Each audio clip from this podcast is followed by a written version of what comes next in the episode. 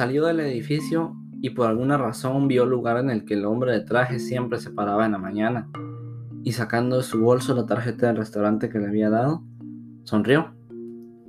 Cuando subió al taxi, pidió que la llevaran a su casa, pero estando de camino cambió de opinión y por alguna razón pensó que podía ser de buena idea ir a la dirección que le había dado el extraño que conoció esa mañana. Es acá, señorita, le indicó el taxista. Estaba frente a una cafetería muy conocida. Gracias.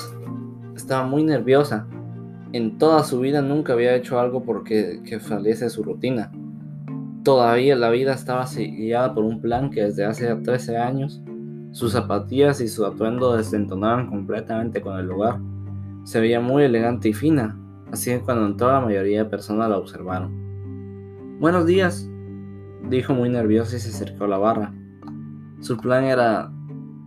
No tenía un plan en ese momento. ¿Qué le sirvo? Le preguntó una joven muy amable. Un capuchino, por favor. ¿De qué tamaño?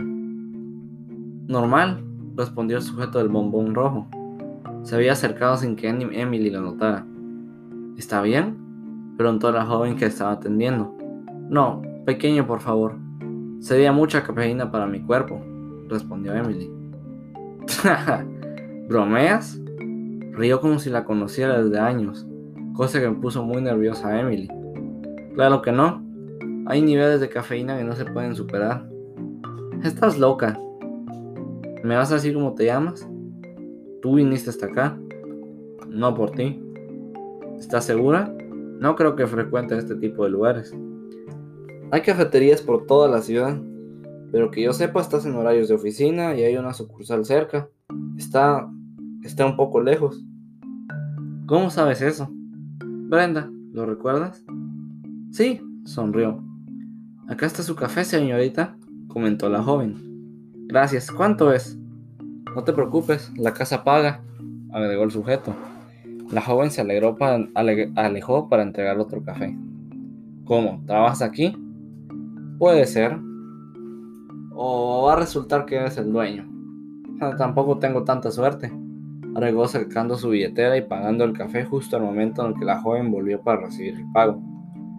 No tenías que hacer eso. Tenía ganas de hacerlo. ¿Te gustaría caminar? ¿Caminar? ¿A dónde? no lo sé. Por la calle sin rumbo. Lo siento, sería una pérdida de tiempo y para ser sincera ya me tengo que ir. ¿Por tu mamá? ¿Cómo lo sabes? Lo dijiste cuando te paraste a la par mía. Ay, lo siento, qué vergüenza. Debí estar muy furiosa. Es tu derecho, no te disculpes. Todo es tan fácil para ti. No, no tengo tanta suerte como tú, para ser sincero. Sabes, tengo que irme. En serio. Emily estaba muy confundida por su tan extraña convivencia con aquel extraño, puesto que ni siquiera sabía su nombre y tampoco estuvo tentada a preguntárselo otra vez. Cuando llegó a su casa se topó con la sorpresa que su mamá se había ido. Su hermano le había comprado los boletos. La única razón que dejó es que no podía seguir cerca de su padre, puesto que el dolor era mucho y no quería poder soportarlo. Ni siquiera dejó razón para comunicarse con ella o el lugar al que se fue. ¿Cómo que se fue? Le preguntaba una y otra vez a Emmett. Mi mamá me dijo que necesitaba irse lejos, así que solamente la ayudé. Pero esa no es una salida. Ya lo sé, pero ¿qué quieres que hiciera? Convencerla de que se quedara.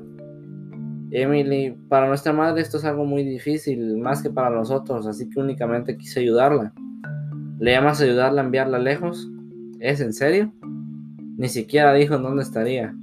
¿O te lo dijo a ti? Tú no la viste. Claro que la vi. ¿Durmió aquí en casa? Sí, pero hice lo que tuve que hacer y no voy a seguir discutiendo por ello. Mucho hice con venir a avisarte porque no estuvieras preocupada. Igual ella dijo que se comunicará con nosotros cuando se sienta bien. Gracias, dijo con tono de reproche. Vamos a regresar cuando sea el momento, dijo colocando sobre, sus, sobre sus manos sobre los hombros de su hermana. ¿Y papá? No querrá saberlo. Las palabras de Emmet le dieron a entender que todo había empeorado, y por lo mismo no quiso seguir reclamando nada. Sabía que lo que había pasado era muy difícil para su madre, pues siempre estuvo muy enamorada de su padre, y el que se hubiera ido demostraba que se sentía muy mal.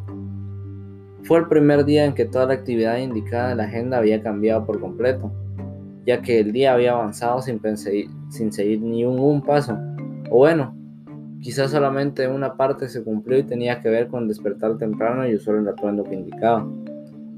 Luego que su hermano se fue, volteó para ver a su alrededor y notó que más que nunca que todo estaba cambiando y que en un solo día su mundo se estaba volteando de alguna forma, por lo que el helado fue sacado nuevamente de su nevera y el trabajo quedó en el olvido, al sentarse en la sala para ver películas.